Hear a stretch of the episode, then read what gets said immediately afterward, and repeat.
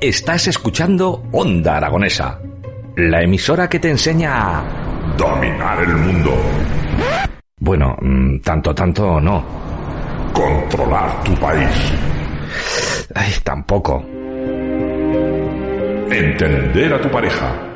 Uf, va a ser que no. Disfrutar de tu ciudad. Mira, eso sí, Onda Aragonesa te ayuda a disfrutar de lo más cercano en el 96.7 Onda Aragonesa.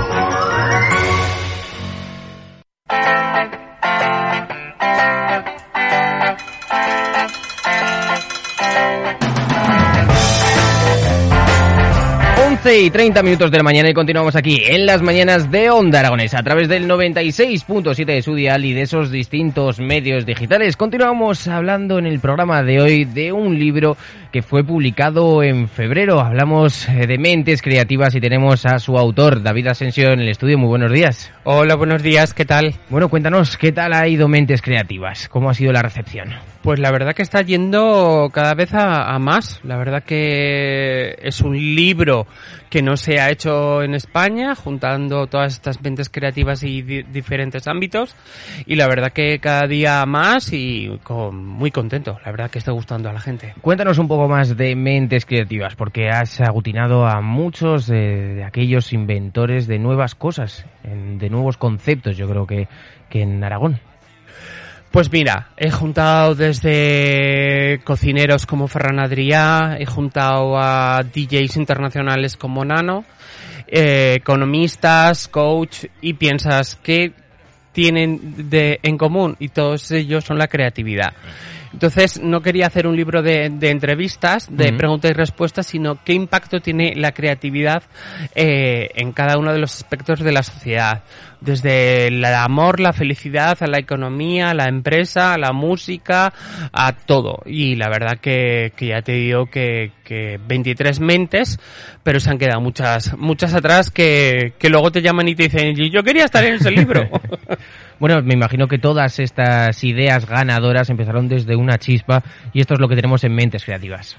Sí, le... a ver, el libro empezó también como con, con una chispa, ¿y por qué no junto a todas estas mentes eh, en un libro que creo que no se ha hecho nunca en España y hablando de creatividad? Eh, la creatividad empieza con una chispa, con un... ¿y por qué no? ¿Sabes? Mm. Y entonces todos lo hemos hecho en algún aspecto de nuestra vida. ¿Y por qué no hago esto? ¿Y por qué no lo hago? ¿Y por qué no digo esto? Eso es, eso es el principio de un comienzo de, de, la, de la creatividad. La verdad es que el hecho de, tener esa chispa es lo que nos lleva, digamos, a la victoria. Hay que lucharla, por supuesto, durante todo el camino, sobre todo el camino plagado de piedras, de obstáculos que, que yo creo que es la propia sociedad. A ver, eh, yo he aprendido con este libro y estudiando la creatividad, como llevamos ya casi tres años, que el, verdadero éxito de, de, una idea no es que triunfe para la masificación, sino es el aprender durante el camino de ella. Mm porque este libro tenía una idea original que ha sido totalmente diferente a la, a la final, ¿sabes? Entonces, cosa que, que, a lo mejor al principio podías pensar, si no es lo que yo que creía, quería al principio, no he triunfado. Entonces, eh, la sociedad te puede decir muchas cosas, la sociedad te puede decir que, que, estás loco, la sociedad puede decirte que es imposible, pero si tú crees de verdad en ello, la vida es una y tu creatividad es única, entonces tienes que apostar por ella. Es curioso porque incluso, incluso tú has sido una mente creativa de la que no has escrito. Porque eh. me imagino que durante todo el proceso de, de escribir todo el libro, eh, te has enfrentado a lo mismo que se han enfrentado ellos. Eh, a ver, este es mi cuarto libro en editorial y hace unos días me, preguntaba un coctelero muy importante aquí de la capital, me decía, eh, ¿qué es lo peor? Y digo, escribir este libro. Sí, ha sido cuatro, el cuarto libro ya, pero el hecho de reunir a este tipo de gente, el, el, pensar que les gustará, no les gustará, cómo gustará al editor, eh, ha sido el libro más difícil yo como creativo, eh, yo reconozco que nunca pensé que era creativo, yo era mm. contable, ¿sabes? Yo era el que hacía una parte de las facturas de la expo, con eso te digo todo. O sea que menudo cambio he dado en mi vida. Y la verdad que, que no pensaba que yo era creativo porque yo lo que hacía cuando di ese cambio en mi vida era jugar. Mm. Jugaba haciendo eventos, jugaba relacionándome con ponentes y jugaba escribiendo libros. Entonces, hasta que una vez una persona me dijo, David, eres creativo y date cuenta de ello. Todos somos creativos en nuestra vida. Y tú también. Mm. Y tú también. Estás haciendo esta entrevista a tu manera. Sabes, hay millones de entrevistas, pero tú lo estás haciendo a tu manera, tu forma de, a tu forma de ser. Todos somos creativos. Todos somos, hacemos las tortillas de patata de diferente manera. Todas las, eh, con nuestra pareja somos creativos en muchos aspectos, todos somos creativos, todos hacemos las cosas de una manera diferente, que eso hace que la gente acuda a nosotros. Pero en esta sociedad, tú que has sido diplomado en relaciones laborales en la Universidad de Zaragoza, un cambio radical. hay un cambio radical bastante gordo. Claro, la sociedad, y tú lo sabes mejor que nadie, se nos imponen los cánones, por ejemplo, en las entrevistas de trabajo. Eh, a ver, mira, somos, una sociedad que nos gusta hablar de muchas cosas. Yo desde que di el cambio he visto 200.000 modas de, recursos humanos, de empresas, de tal. Y se habla mucho de muchos libros de, de esas modas que pasados un año o dos se nos ha olvidado. Eh, en las empresas, si realmente queremos una empresa creativa, tenemos que empezar desde el principio, desde que los fundadores crean que en la creatividad y dos, crean en las personas, en un liderazgo humanista del, de por y para las personas. Si no, dejémonos de gilipolleces, de tonterías, sí, porque no, no, no, no va, no va a haber un día a día creativo dentro de esa empresa. Si no se cree desde el principio en la creatividad, es muy difícil, es, no es imposible que, que, que haya una cultura empresarial creativa. Me surge la pregunta de que, bueno, antes Iba a preguntarte si el David que haya de hace dos años es el mismo David que ahora en cuestión de analizar las ideas, pero claro, se me ha venido a la cabeza el debemos analizar la creatividad de los demás o disfrutar de ella. Debemos disfrutarla. Esto es como, como el, como el, como el arte. Eh, puedes ver un ver la película de Pixar o ver un cualquier cuadro y a mí me puede encantar y a ti no te puede encantar, ¿sabes? O más bien decir que es, que es horroroso. Tenemos que disfrutarla, tenemos que, que, sentir lo que nos hacen sentir, lo que mm. preveemos. Y yo hace dos años no era el mismo que soy hace ahora. Eh, no es que analice menos las ideas, sino que eh, me guío más por mi intuición. Mm me guío más por ella. Yo creo que disfrutar es una de las partes que debemos hacer en esta vida, no prepararnos eh, para lo peor, sino disfrutar del camino, disfrutar del camino que tan importante es y que es lo que nos enseña al final. Pero de disfrutar, David, sabes un rato y a la vez de la escritura, iniciaste con ese blog que ha dado carrera a toda tu carrera literaria. Bueno, yo ¿Lo disfrutabas más el blog? ¿Lo disfrutabas más el escribir una novela? A ver, yo novela no escribo, escribo ensayos más mm. de, eh, sobre, sobre creatividad, empresa y tal. Eh, es otra forma de...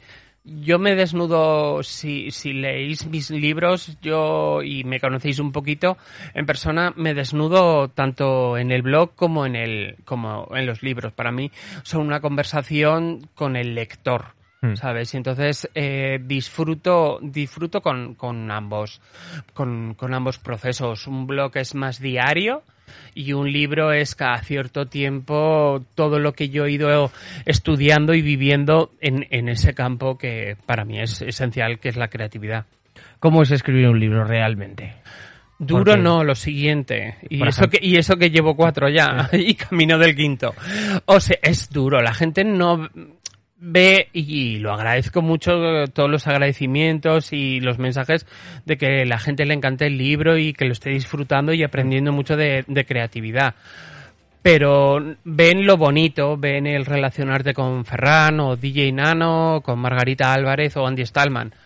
Pero detrás de un libro hay muchas dudas, hay mucho proceso creativo eh, lleno de dudas, a veces de excusas mm. y, a veces de quererlo mandar todo a la mierda, que no todo es tan bonito.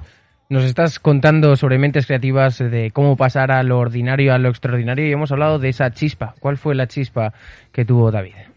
Eh, la chispa que tuve yo fue cuando acabé la expo, que dije que no, que algo me pasaba y Mm. sentía que, que tenía que descubrir quién era yo, lo que yo quería.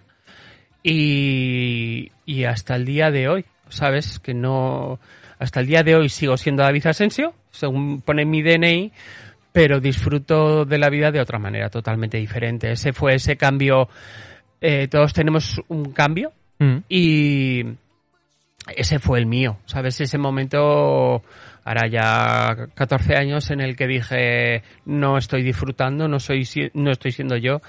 Y empecemos a descubrirnos y descubrir me llevó a escribir. ¿Qué pasó en la expo? Ah, que yo me lo pasé muy bien. yo me lo pasé muy bien. Trabajé, trabajé como un enano. ¿Cuánto Pe- tiempo, cuánto- antes de, de- Sí, de sí, que nos sí. cuentes, cuánto tiempo se preparó la expo para ser la expo? Ah, no, yo, en- yo entré, eh, yo re- creo que entré un mes antes de empezar la expo, un mes o dos antes, no me acuerdo muy bien cuándo entré. Y yo me lo- los meses de la expo, aunque yo estaba trabajando en facturación, me lo pasé como un enano, me lo pasé súper bien.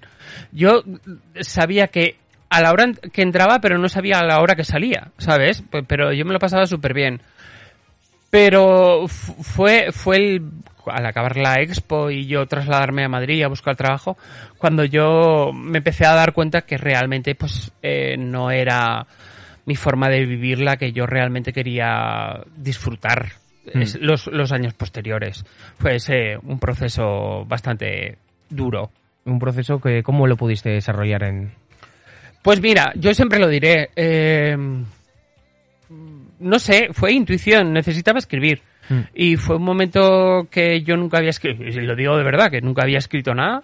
Siempre lo he dicho y siempre lo diré. En EGB casi suspendo lenguaje. Con eso te digo todo. Casi no paso FP por, por lenguaje y ahora eh, escribo. Eh, pues eso, es que es- ese proceso fue de, de, ¿por qué no? De dudas, de lloros, de muchos lloros, de mucha incomprensión y, y de mucha, a día de hoy, de mucha coherencia con uno, que creo que es lo que más falta en esta sociedad, coherencia. Pero cuando pasó la expo y tuviste que hacer este reseteo a cero, por así decirlo, Sí. te- tuviéndote que ir a Madrid, ¿por qué te escapaste a la literatura? ¿Por qué no fuiste a cualquier otra parte? No sé, eh, eh, lo digo de verdad, es... eh, y además eh, era lo totalmente opuesto a mí, Mm. ¿sabes? O sea, de, de contable a Ah, escritor, claro. ¿sabes? O sea que... Y luego ya a, a creativo de creativo de marcas y, y de eventos. No sé, pues, sentí esa intuición que, que yo tenía que escribir. Además siempre me acordaré que el primer artículo yo no tenía buenos recuerdos de Infojobs y a día de hoy pues Infojobs eh, Bueno, sigue habiendo timos, ¿eh? Por ahí sigue habiendo timos, David. Porque claro, tú empezaste como diplomado en Relaciones Sí. Sociales, máster en Auditoría de Cuentas, máster en Dirección y Gestión de Recursos Humanos y luego en carrera profesional de trabajos empezaste como Administración de Empresas llevando gestiones financieras de pymes y multinacionales y ahora acabas siendo escritor. ¿Crees que va a haber una tercera, bueno, una segunda chispa en la carrera de David Asensio? Eh, hay muchas chispas a día de hoy. Por ejemplo, gestiono eventos, gestiono ponentes. Eh, hay muchas chispas. Yo no, a día de hoy no sé vivir sin chispas, si no Mm. me aburro mucho. Si no me aburro. Yo creo que ahí está la clave, el motivarse cada día. Yo, por ejemplo, tengo la, la, la suerte, eh, se lo voy a contar a todos ustedes, que es eh, cada vez que subo las escaleras del centro comercial La Independencia del Caracol, eh, no sé lo que me espera. Tengo cuatro horas por delante. La primera hacemos toda la recuperación de música y las tres siguientes no sé qué me voy a encontrar, no conozco las caras de las personas que voy a tener enfrente, pero yo creo que eso lo hace, yo lo, lo hago romántico. Sí, yo cuando tengo alguna entrevista con, con alguna personalidad y tal, eh, conoces su, su faceta pública. Mm, Lo que pone en internet. Nunca lo que pone dicho. internet o ves en el hormiguero o cualquier sitio, pero cuando mantienes conversaciones de una hora o dos horas con ellos, eh, ves, eh, te sorprende muchas veces para bien y para mal. Mm. Eh, La persona que la hay persona que hay Mm. detrás, ¿sabes? Que hay detrás. Eh, yo siempre digo que muchas veces eh, la gente se sorprendería de quién hay detrás de, de muchas personas a nivel persona, a nivel público. Bueno, para escribir Mentes Creativas has tenido que, que entrevistar y que hablar también con, con esas recopilación de autores como Ferran Adrià, Andoni Luis, Aduriz, Tony Segarra, Mónica Moro, Carlos Latre o DJ Nano, entre otros. ¿Por qué? ¿Por qué los elegiste a ellos? Yo entrevisto a gente que me inspira a mí. ¿Sabes? Lo- sé que hay gente que, que- que me lee, es- tonto no soy, pero yo siempre soy una persona muy curiosa y quiero aprender. Entonces quiero aprender de lo que hay de, de la creatividad en la publicidad. Hmm. Pero un país no se puede declarar creativo solamente por las agencias de publicidad, sino que también hay creatividad en un DJ, ¿sabes? Además internacional y como con, el cariño que tiene a Zaragoza como es DJ Nano. Eh, con Tony Segarra, eh, número uno en publicidad, o los cocineros. Pero también puse a, he puesto a Sergi Torres, un coach eh, increíble, a Margarita Álvarez, de, hablando de felicidad y creatividad y de economía y creatividad con Daniel de la Calle. Un país es creativo si hay creatividad en todos los aspectos de, su vida personal y profesional. Mira, David, eso te lo voy a coger porque en el programa de hoy hemos empezado hablando con la Sociedad de Promoción Turística Tu Huesca, que la propaganda, esta la campaña nueva que han sacado este año es No vengas a Huesca. Siempre, y yo te voy a responder, no pienses en un elefante rosa. ¿Qué estás Mm. pensando? Pues esto es igual. Es eh, lo que tiene pequeñas chispas que tenemos todo el mundo de la sociedad y que tenemos que, que alentar para que ideas que igual a unos les parecen de locos eh, pueden ser las triunfadoras. Pero ¿qué es una idea loca? Aquella en Claro. la... Es que tenemos los estigmas ahora un poco liados, la verdad. Por eso, ¿qué es una idea loca? Aquello que la otra persona piensa que está que es de locos. Hmm. Pero si para ti es la mayor coherencia que has vivido en tu vida, Mira la fregona. pues ya está. Es que son pequeñas cosas que hay que tener, porque en realidad todos tenemos esas mentes creativas. David, nos tenemos que ir despidiendo. Si quieres dar algún mensaje, me gustaría que, que después de todo lo que has vivido, eh, dijeras algo sobre cada uno de nosotros para motivarnos. Estemos trabajando, estemos en el coche, estemos yendo donde sea, escuchando la radio, que, que nos digas un mensajito de, de esto que se te ha quedado, de todo lo que has aprendido de mentes creativas. A ver, no me, por si acaso no os cojáis esta frase de para las tazas de Mr. Wonderful, por si acaso, pero yo simplemente mi, mi reflexión haría que si tienes una idea, que si quieres dar un cambio en tu vida, si sientes que tienes que dar un cambio en tu vida, que des un pasito, aunque sea lo más pequeño del mundo, porque para ti será el mayor de los triunfos y disfruta del camino, no pienses en la meta, disfruta del camino y cáete y aprende de, de- de esas caídas que te van a llevar a, a unas ideas mucho mejores y más fuertes. Bueno, pues David, ha sido todo un placer, mucho éxito con Igualmente. Mentes Creativas y la verdad es que estoy encantado de haber conocido a la persona cara a cara, como has dicho. Un placer, encantado. Muchísimas gracias. A vosotros.